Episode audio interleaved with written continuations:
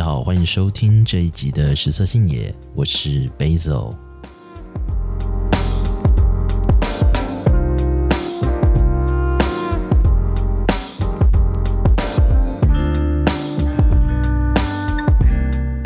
Hello，大家，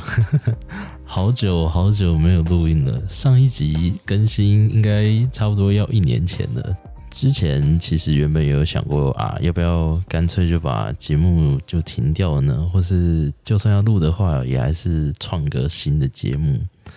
但后来想了一阵子之后，就觉得嗯，还是用原本的这个节目名称下去录好了。只不过节目的主轴跟之前可能会有微微的不同，就是。调性大致一样啦，但是主轴可能会有点改变，就是我的节目的叙述可能会有点变更，但基本上就是同个节目，所以就是看我之后，呃，会不会再继续更新吧？啊哈！那今天节目呢，我们要来聊攀岩这件事情，大家一定觉得莫名其妙，为什么突然要聊攀岩？简单的说呢，就是因为我最近几个月都蛮规律的有在攀岩。那我就想说，来分享一些就是我对攀岩的想法。然后，因为现在像台北的攀岩馆啊，越开越多，那也有蛮多人都有听说啊，有这样一个休闲活动啊，有这样一个地方可以去，所以我想说，那也顺便分享一下。一些我自己的经验好了，就虽然我个人也只是一个超级新手，呃，目前爬了大概是五个多月，快半年。啊，对了，呃，我的声音我不太确定，听起来跟之前会不会差蛮多的，因为我其实有换麦克风，那也就是我现在用的这支，不太确定听起来声音怎么样。那如果没什么不一样的话，就当做我没有说这段话啊。OK，那我们就开始今天的节目吧。那先来说一下我为什么会开始攀岩好了。嗯，一开始其实就是跟朋友去而已，就应该跟很多人开始从事攀岩或是其他户外活动啊，比如说像是可能登山、冲浪的理由差不多，就是啊有朋友带你去，然后你也喜欢，然后你就开始就也从事这项活动。对，那我那个时候一开始其实是跟着。夜猫子点心部的主厨，他的朋友就是找了我们几个人去攀岩，就还有像就是那个玉仔文青相探索的嘎啦，平常也有跟我们一起攀岩。那总而言之，在那个朋友的领进门之下，就是我们就开始从事攀岩这件事情。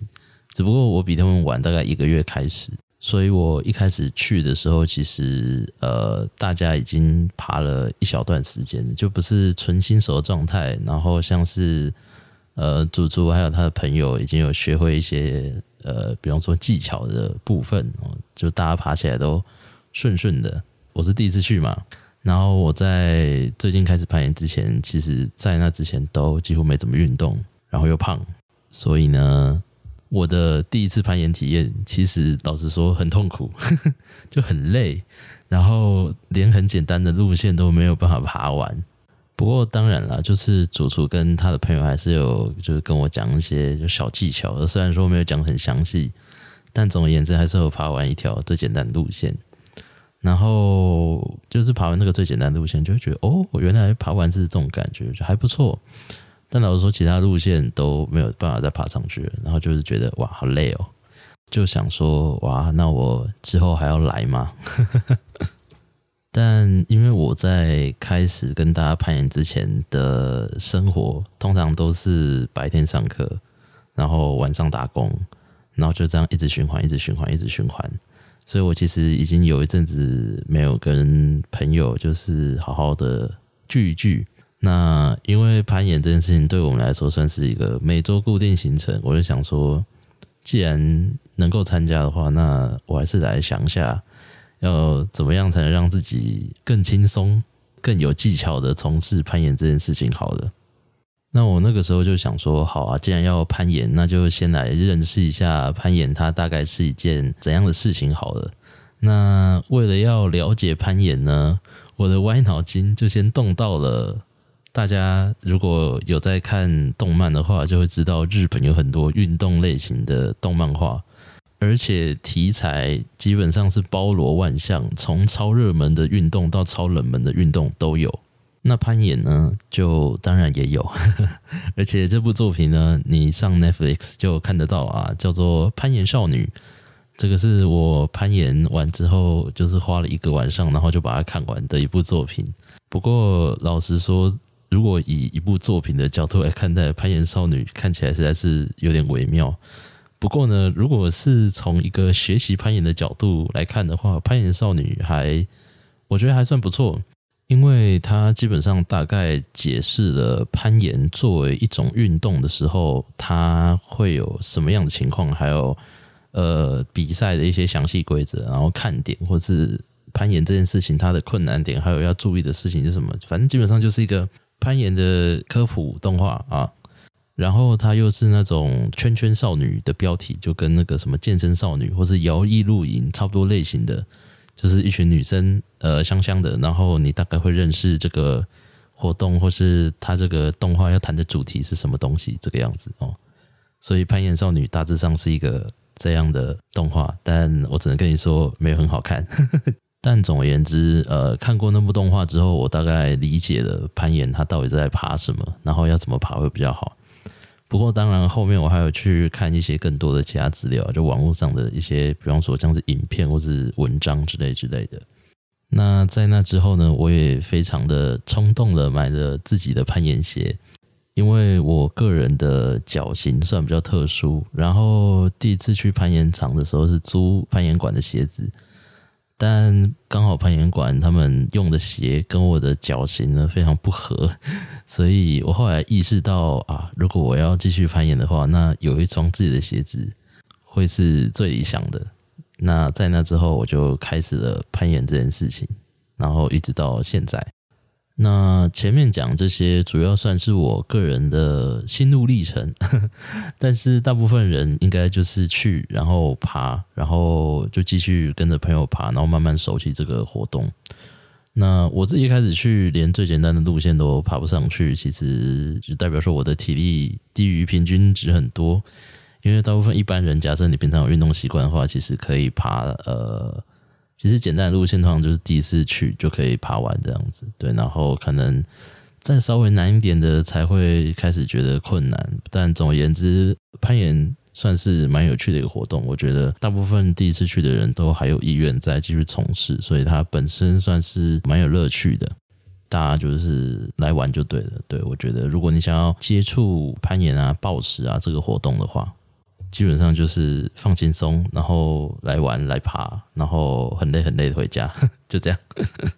那大家可能刚刚有听我，就是一下子说攀岩，然后一下子又说暴食，然后就会想说，嗯，到到底是叫什么名字？基本上攀岩它算是一个总称，然后暴食它是归类在攀岩底下的其中一个攀岩的类型，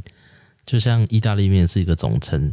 但是意大利面底下又可以分成像什么笔管面啊、贝壳面啊、天使细面这些东西这样子。那一般来说，抱石它指的是高度六公尺以下的攀岩活动，然后不会有绳子，不会有穿吊带在身上。那底下就是会有软垫做确保，就是保护你的安全这样子。这是抱石的特征。那另外一种会穿着吊带的，我们通常都会叫它叫做上攀。上攀的高度通常会落在九到十五公尺之间，然后攀爬的时候要穿着吊带，然后绑上绳子，就基本上上攀就是这么一回事。只不过那个九到十五公尺是人工岩墙通常会建的高度啊。那如果你是到户外爬的话，那当然那个高度就不太一定啊，通常有可能会更高，还蛮正常的。那不管是报时还是上攀，呃，像是台北其实都有室内的场地可以进行，只是台湾有蛮多的场地都是纯上攀或者是纯报时馆，它也不是说就只有其中一项，呃，有的真的是啊，但是通常就是比方说报时的区很小，然后上攀区很大，或者是报时的区比较多，然后上攀的区比较小。所以我会建议说，如果你有特定想要从事抱石或是上攀的话，最好先确定一下那间攀岩馆它的场地是什么样的类型。它是纯抱石馆呢，还是纯上攀馆，还是它两种场地都有，然后都差不多大？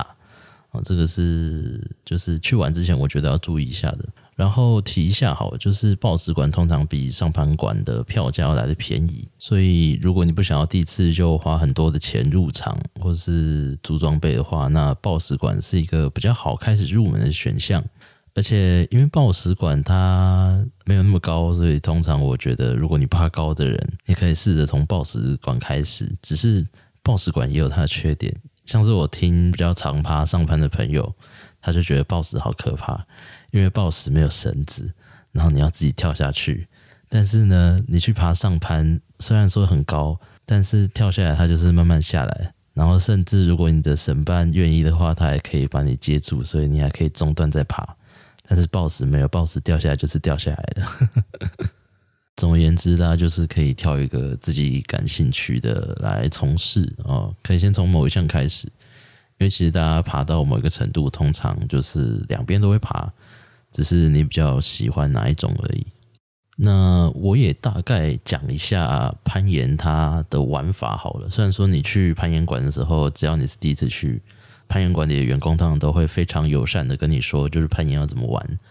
但就大概还是讲一下，因为每间岩馆略有不同，但大致一样。反正基本上呢，大家如果看攀岩馆的照片，就会看到攀岩馆的墙上会有非常多不同颜色的石头。哦，这也是很多人第一眼就会被吸引到的，然后觉得诶很漂亮，然后想要爬爬看这样子。不过呢，那些石头之所以五颜六色，不是单纯为了好看，它是有意义的。因为攀岩实际上有点像是一种益智游戏，攀岩馆他们都会设定路线。那假设这条路线它是黄色石头，那你在爬的时候，手跟脚只能抓踩在黄色的石头上面。所以旁边那些黑色啊、紫色啊、白色石头呢，你是不能踩或抓在上面的。所以攀岩真的在爬的时候，也不是啊，墙上有什么我就可以抓什么这个样子，就是要稍微看一下，诶，这条路线有哪个点，然后这些点它在哪个位置。那在路线的起点跟终点呢，还会另外贴上有颜色的胶带，那个胶带的颜色就代表说这条路线有多难。不过，什么颜色代表什么难度，就每一间攀岩馆都不一样，所以攀岩馆他们通常也都会在墙上有一个难度分级表。那大家在爬的时候，就是去看那个分级表，然后再来判断说，哦，哪条路线比较适合我的程度，这个样子。那我刚刚就是有说，呃，攀岩它有点像是一种益智游戏嘛，因为呃，攀岩馆他们都会设定一个关卡，就是路线就是一个关卡。然后你就想要怎么去破解这个路线，所以攀岩其实还蛮需要花脑筋去想，然后也需要动手动脚。我觉得这也是攀岩它有趣的地方之一啦。那虽然说攀岩好像很常被归类在极限运动的一种，但其实我自己觉得攀岩如果以运动来说，它算是一种乐龄运动哦，就是从年纪很小到可能六七十岁的长辈都有办法可以从事。我自己以前在攀岩场也有看过五六岁的小朋友在那边爬来爬去，所以大家如果有兴趣的话，我觉得也不用呃特别去想说啊，我觉得我的力量好像不够，这样我可以攀岩吗？呃，就是先去试试看吧，因为很多时候大家之所以爬不上去，都不是因为没力，而是因为你可能用力，然后用错地方了，就只是这么简单而已。那这些都可以慢慢透过练习来克服。都不是太大的问题。那我自己觉得，如果你有想要体验攀岩的话，最理想的情况当然就是你身边刚好有朋友在攀岩，然后你们也有时间可以一起去攀岩馆，然后他也可以教你一些技巧啊什么。跟朋友一起爬，通常会比较有乐趣。不过，如果你找不到朋友一起去，或者是刚好你们这群朋友就是没有人爬过，或者是你是爸爸妈妈，你想要带家人带小孩。去玩，但是你们都没有爬过。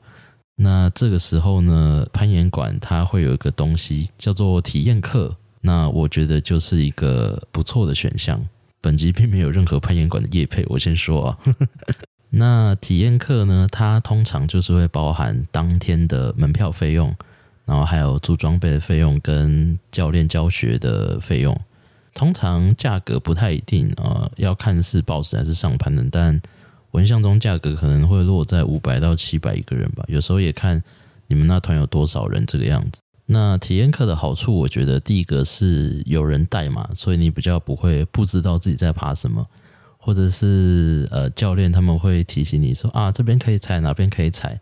然后你怎么样用力或怎么样去抓那些点，能比较省力哦，诸如此类的。还有就是，如果你们这群里面有带着小朋友的话，有教练在的一个好处是，因为教练他们平常也很常带着小朋友上课。所以教练他们通常本来就比较知道怎么跟小朋友相处，然后也比较知道怎么去鼓励他们哦，继续尝试，就可以帮助爸爸妈妈带小孩放电这个样子。那如果你爬过了，嗯，好像攀岩还不错，我以后想要继续攀岩，然后我想要买装备的话，那这个装备要到哪里买呢？呃，我们今天先以暴石的状况来说好了，因为上攀的装备比较多，那暴石的装备非常简单，就是其实。真的真的必要的就只有攀岩鞋，然后其他的都是附加的东西。那实话上确实也是这么说没错，因为暴石的时候真的需要的就只有攀岩鞋，然后还有另外一个大家通常会带的是攀岩时候会抹在手上的粉，暴石就只会用到这两个东西。那攀岩鞋，攀岩鞋其实我在网络上面有找到一个如何选购攀岩鞋，就是一个大大他整理的关于攀岩鞋一些详细资料。所以大家如果想要真的详细知道攀岩鞋的一些呃详细的知识啊，或者详细的资讯，或者是要去哪些地方买的话，那那篇文章的链接呢，我会放在 show notes。不过我先大致提一下好了。一般来说，攀岩鞋你要买的话，在台湾通常就是在攀岩馆。或者是在户外用品店，那据我所知，大部分人呢，其实首选会是户外用品店啦。只是因为攀岩它算是一个比较冷门的户外活动，那台湾的户外活动，基本上还是以登山跟露营为主，而且从事这两项活动的人在台湾也有限，所以并不是所有的户外用品店都有卖攀岩的用品哦，更不用说这个攀岩鞋了，只有少数的店家。有进，那可能量也很少，然后能选的款式也不多，所以我觉得攀岩馆其实通常在一些地方它会是一个比较好的选择，只是因为也并不是所有地方的攀岩馆它都有附设贩卖部，所以户外用品店也会是一个大家会去的地方。那只是说，因为台湾的户外用品店常常没有办法上墙，上墙意思就是你可以穿着鞋，然后在墙上稍微的体验一下。有一些地方有，像台北的登山有，它就一小面墙可以让你去爬。那另外，呃，攀岩鞋这种东西，它原本在设计的时候啊，其实是预设让人不穿袜子的时候就呃穿上去的，因为攀岩鞋它其实穿起来比较像是一双高机能的袜子，因为攀岩鞋通常会蛮紧的，所以它会整个贴在你的脚上，然后这个作用就是让你可以更清楚的。感受到你踩到的岩点的感觉，所以穿袜子它实际上就是多一层，那就会影响到你攀岩时候的感受。只是这终究是厂商他们预设的条件。那实际上很多人，甚至包含呃选手，有人是穿着袜子爬的。那我个人也是比较习惯穿袜子爬。那其实攀岩馆他们通常也有贩售攀岩专用的袜子。那那种袜子的特征就是会很耐磨，然后吸湿排汗。然后非常薄，所以也有一些人是穿着攀岩袜在攀岩。那我个人也蛮推荐的，就是如果你爬一阵子之后，你觉得你还是比较喜欢就是穿袜子，然后再穿鞋，那攀岩袜也是一个可以购入的东西。只是说，如果你是在穿着袜子的情况下去选购你的攀岩鞋的话，那你之后呃爬的时候就要记得你要穿上袜子，不然你的鞋子有可能会太狼。那也因为攀岩鞋的版型都很不一样，所以有可能这双你穿三十九号半，但那一双你要穿到四十二号哦，都是有可能的。所以我还是建议攀岩鞋这种东西，你要现场试穿过，然后再买，不然有可能会太大或是太小。不过呢，因为台湾呃本地的商店能买到的攀岩鞋型号有限，然后加上费用通常也比较贵一点，所以其实也有蛮多人是在网络上面买的。像是最基本的，像虾皮啊、淘宝这些的哦，你有可能某一些牌子写在上面买就是比较便宜，因为也有不少品牌它的工厂老实说就是在中国，所以没有办法啊，从那边买过来就是会比较便宜。那还有另外一个选项呢，是 Facebook 上会有一些攀岩鞋的二手社团。那你可以去看看有没有有人不要的鞋子，然后刚好合你的脚的。那那种通常都是面胶啊，然后有一些会跟你说啊，你可以套塑胶带或是穿袜子套套看，然后再决定要不要买。我觉得也还算是 OK，也有可能就是顺便多交一个朋友。而且因为那些鞋子很多其实也不是二手，是全新的，只是因为他多买了，所以他需要卖掉其他的 size。那我觉得算是一个蛮可以考虑的选项的。那最后一个就是国外的一些户外用品的网站，只是这个通常比较麻烦，然后还要考虑到一些运费的东西。只是如果能找到一群人一起团购的话，有时候确实也能用很便宜的价格买到。那这个比较是老手会用的做法，新手的话，我觉得就是先考虑呃现场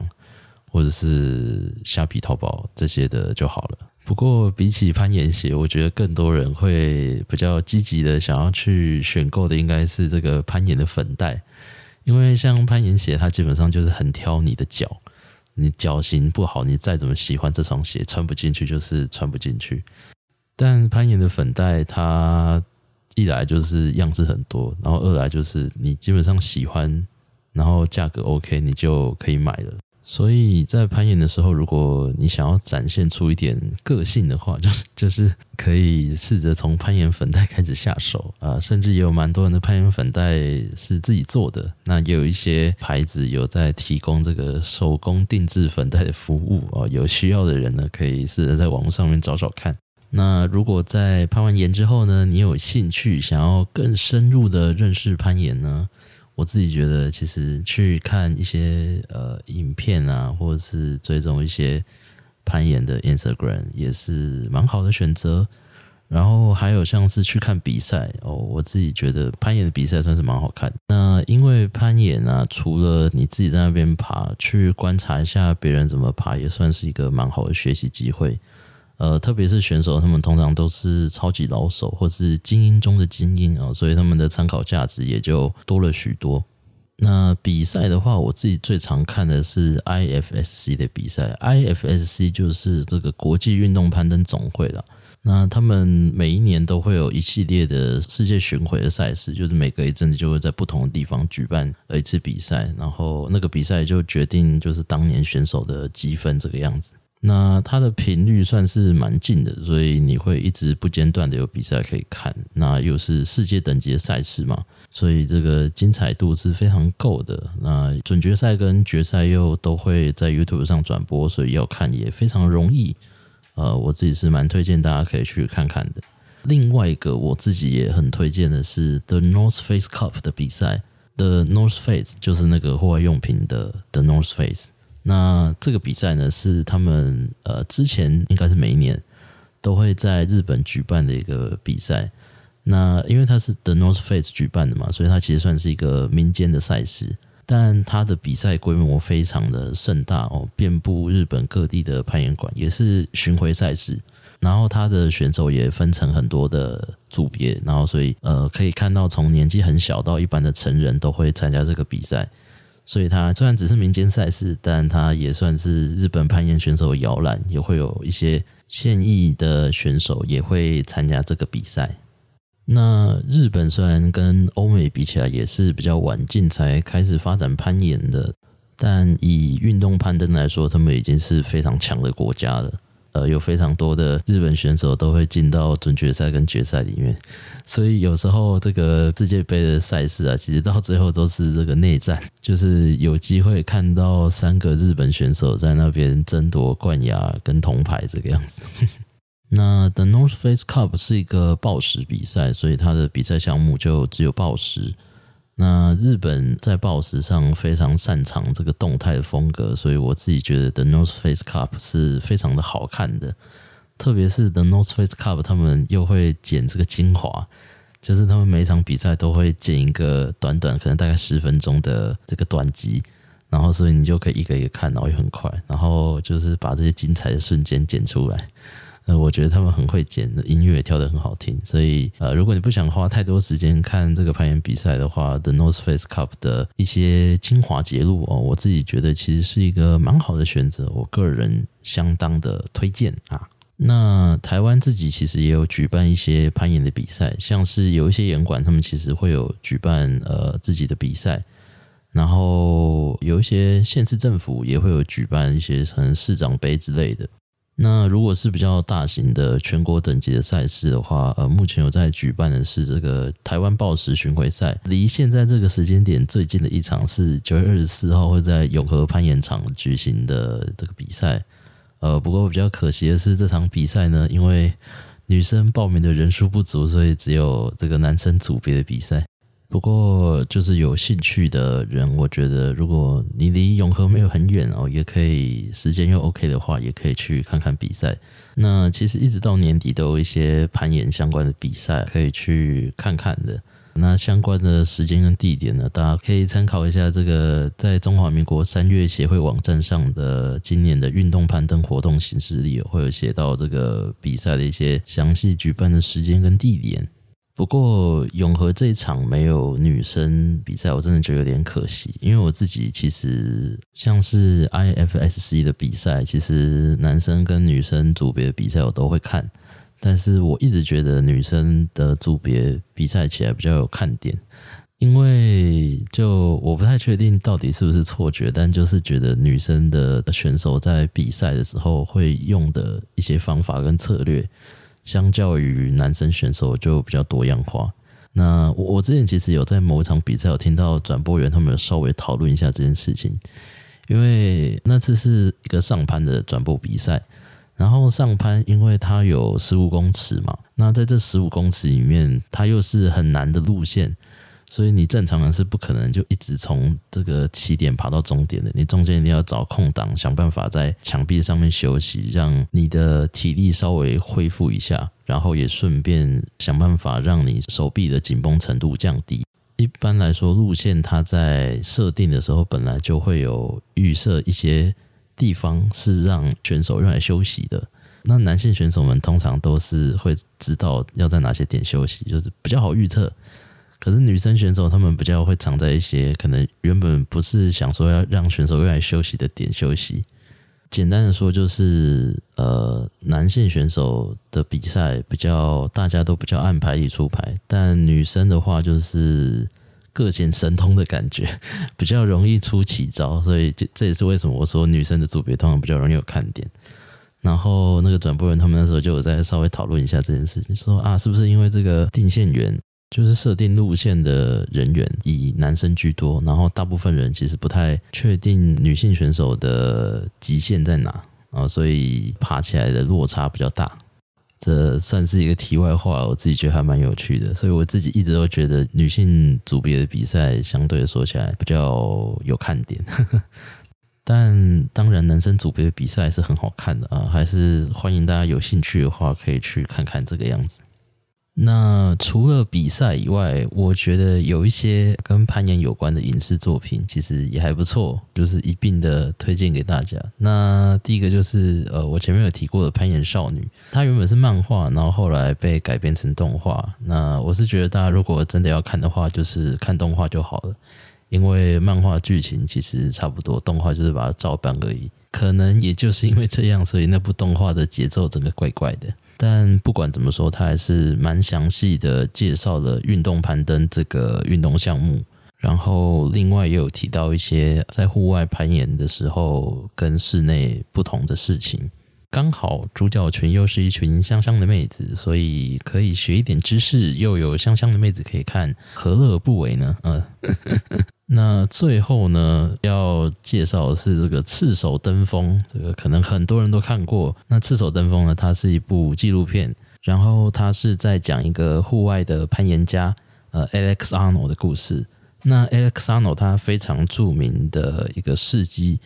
就是他是专门从事 free climbing 的攀岩家。free climbing 的意思就是。跟一般人爬上攀的时候不一样，他不绑绳子，不做确保，就只用自己的双手双脚爬上岩壁。那这中间如果滑下来或掉下来，就是当场去世，没什么好说的。从那么高的地方掉下来，对。那赤手登峰它的内容是在讲呃，Alex Honnold 他攀登这个美国的酋长岩的故事。那个团队记录了两年来 Alex Honnold 准备攀登酋长岩，然后第一次尝试未果。然后一直到第二次，呃，最后终于有成功的一段故事。那中间有包含他自己个人的一些心境的转变，然后心路历程，还有他的朋友啊、家人，呃，包含他女朋友啊，现在是他老婆，对于 Alexano 这个人的一些侧写。那总而言之，这整个纪录片就是记录他从一开始非常有信心，哦，我要做这件事，到第一次尝试之后，突然觉得自己不想要做这件事情，然后撤退。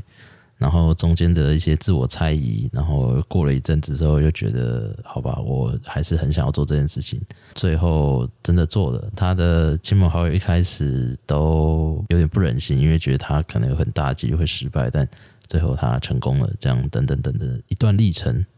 那这部纪录片 Disney Plus 上有，所以如果有 Disney Plus 的朋友呢，也可以去看看这个赤手登峰，我觉得还蛮不错的。那另外，因为 Alexon 呢他是很有名的攀岩家嘛，所以他之前其实有被找去那种 GQ 问答之类的网络节目上过，然后就是回答网友问题跟看电影，然后做反应的系列，他都有上过。就我建议大家，就是如果看完赤手登峰之后，可以再接着看看那些短片，就算是我推荐的一个呃影视套餐，大概是这样子。那这集大家听我讲了半天，但其实我觉得攀岩它是一个比起听更适合直接看的一个事情啦。所以呢，我也就是顺便介绍一些呃跟攀岩有关的 YouTube 或是 IG 的东西，然后大家如果有兴趣的话，可以去看看。那第一个呢是这个日光山石哦，大家在 YouTube 上搜寻日光山石就会找到。那日光山石，它其实是台湾的几个攀岩国手呃一起搞出来的一个频道。那里面主要就是在介绍一些，比方说像是攀岩鞋怎么挑，然后攀岩后的放松怎么做。那如果你想要增加就身体活动度要怎么搞？然后之前也有影片是记录就是选手的训练日常之类之类这些东西。算是蛮实用的频道，就是大家如果想要更了解攀岩啊，我觉得日光山石非常推荐。那再来是只言片语，知是知道的知，然后岩是岩石的岩。只言片语，它是一个在美国的几个华人他们一起弄的一个频道。影片的内容其实还蛮包罗万象的，我一时之间有点不太知道怎么解释比较好。但总而言之，他们也有呃一些教学。然后也有一些比较像 Vlog 的东西，像因为他们都是在国外嘛，所以他们就会开箱一些国外的岩馆，或是一些国外特殊的岩场。有时候呢，甚至会包含一些访谈。像他们之前在好像母亲节的那个时候，有做过一个女性攀岩者的独白的特辑。呃，我觉得那个还蛮不错的，就是有兴趣的人可以去看看。再来是 Geek Climber，呃，Geek 就是极客的那个 Geek。那 Kick Climber 他其实影片内容都是英文，只不过因为他其实是台湾人，然后他好像是一个在美国工作的工程师，那他的一些比较早期的影片其实都有上中文的字幕，呃，比较新的可能没有。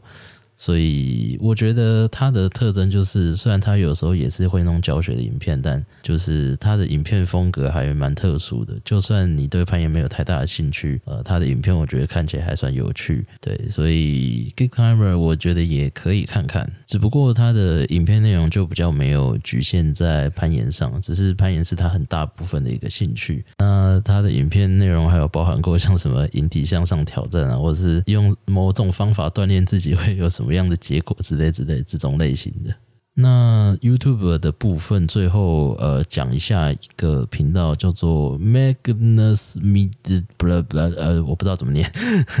因为那个不是英文。但总而言之，那个频道的主人叫做 Magnus。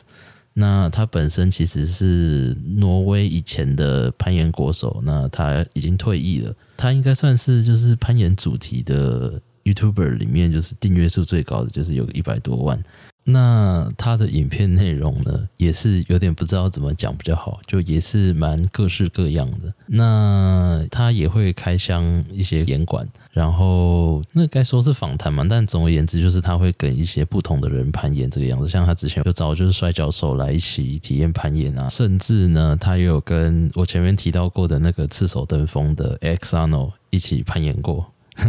那你们猜他们去爬什么呢？啊，没有错，他们去 free climbing。虽然说那其实不是他们原本的计划，有点像是 X 然后擅自带他去的，但总而言之，他们最后是爬完了。对，那部影片我觉得还蛮不错的，就有兴趣的人呢可以去看看这个样子。最后呢，IG 的部分我也推荐几个账号好了。第一个账号是 Y O U S T A G R U M，我都会放在 show notes 啊，所以就是大家不用特别记。那这个账号呢，是日本的一个攀岩馆的馆长，然后他会记录一些他平常攀岩时候的过程。那他攀岩猛就猛在。他爬得非常的干净，爬得非常的干净是什么意思呢？就是大家如果有去看过一些其他人攀岩，或是你在攀岩场看过其他人攀岩，你就会发现，其实通常一般人啊，就算是高手攀岩的时候，还是很常会有很多多余的动作，或是在墙上挣扎。但是呢，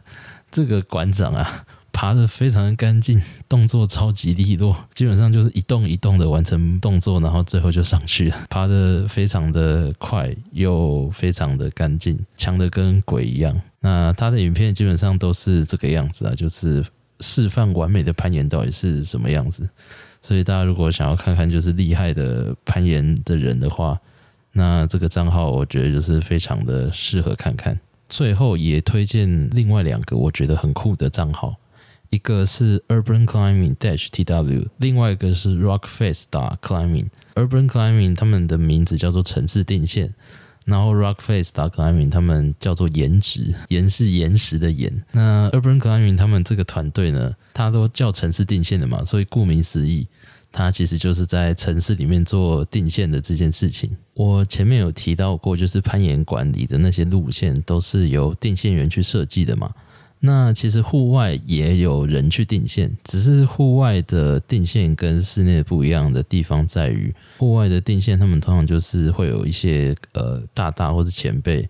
呃他们去某个地方勘察过之后，然后爬了一下呃某一些岩石，爬完之后他们就会标记呃某些点，哦你要用哪些点它就会是什么难度，那你不用哪些点它就会变成什么难度，诸如此类的。只不过呢，这些户外的攀岩点通常都在一些比较偏僻的地方。那 Urban Climbing 呢，他们就尝试在城市，就是我们一般生活的市区里面，找一些可以爬、可以攀岩的地方。虽然说是攀岩，但其实有时候根本就只是一面墙，或是这个天桥的底下。但就是因为这样，所以我觉得超酷的。那 Rock Face 也就是颜值呢，是一个访问其他攀岩的人的一些故事的一个账号。这个账号呢，其实是 First Story 的 CN 跟他的朋友一起弄的一个账号啦。对，就我觉得还蛮有趣的。就我自己其实开始攀岩之后，后来有在网络上面看过一个台湾攀岩人物志。然后台湾攀岩人物志里面就有访问过一些以前的攀岩的前辈啊的一些对于攀岩的想法，还有他们攀岩的故事等等等等。颜值他们在做的事情有点类似，只是他们访问的都是素人的研友。那目前好像访问过三个了，那他们一直有在征求受访者，所以如果有攀岩的朋友想要被访问的话，也可以去跟他们洽谈看看。那我自己觉得这个企划还蛮有趣的，自己未来搞不好也会有想要做一个类似的东西，只不过那应该是蛮久以后的事情了，所以就之后再说。总而言之呢，就是欢迎大家来尝试看看攀岩这个活动。那台北的攀岩馆很多，然后台湾的其他县市攀岩馆相对比较少，呃，有的县市甚至没有，那很多的县市也只有一间，这个就是比较没有办法一件事情。不过有兴趣的人呢，还是非常推荐大家找一间当地的攀岩馆，然后就去爬爬看。那也非常欢迎大家，就是可以找我攀岩啦。我自己通常都是在台北爬这个样子，不过是哪间岩馆就不太一定，因为我自己会在蛮多不同的岩馆爬来爬去的。然后啊，我之前其实有做过一件事情，刚刚前面没有提，就是双北的报石馆，基本上我都去过了，所以我自己有大概整理了一些自己对于报石馆的记录跟想法，有几间其实我比较推荐新手可以先去看看。只不过我就想说，不要在节目上特别提，因为嗯，这样讲了好像有一点就是其他攀岩馆不适合新手的意思，但其实也不完全是那个样子，只是我有一些个人的考量。但因为攀岩馆很多其实都建在一些比较偏一点的地方，就他们大部分都不在市区，所以我觉得大原则基本上还是挑一间离你比较近的去试试看就好了。那大家如果来来攀岩有看到我，也欢迎来找我打招呼。我应该还蛮好认的，因为攀岩馆里基本上都是一群瘦子，没有什么身形比较丰满的人在攀岩。所以如果你看到一个矮矮的胖子，然后有戴着大圆眼镜，那通常有一定的几率就是我本人。那今天的节目差不多就到这里啦。如果你喜欢这期节目的话，不要忘记按下订阅，也欢迎追踪我的 IG。有什么想说的，欢迎私讯我，或是到我的 First Story 页面留下评论和评分。心有余力的话，也欢迎抖内。感谢你的收听，我是 Basil，我们下集见，拜拜。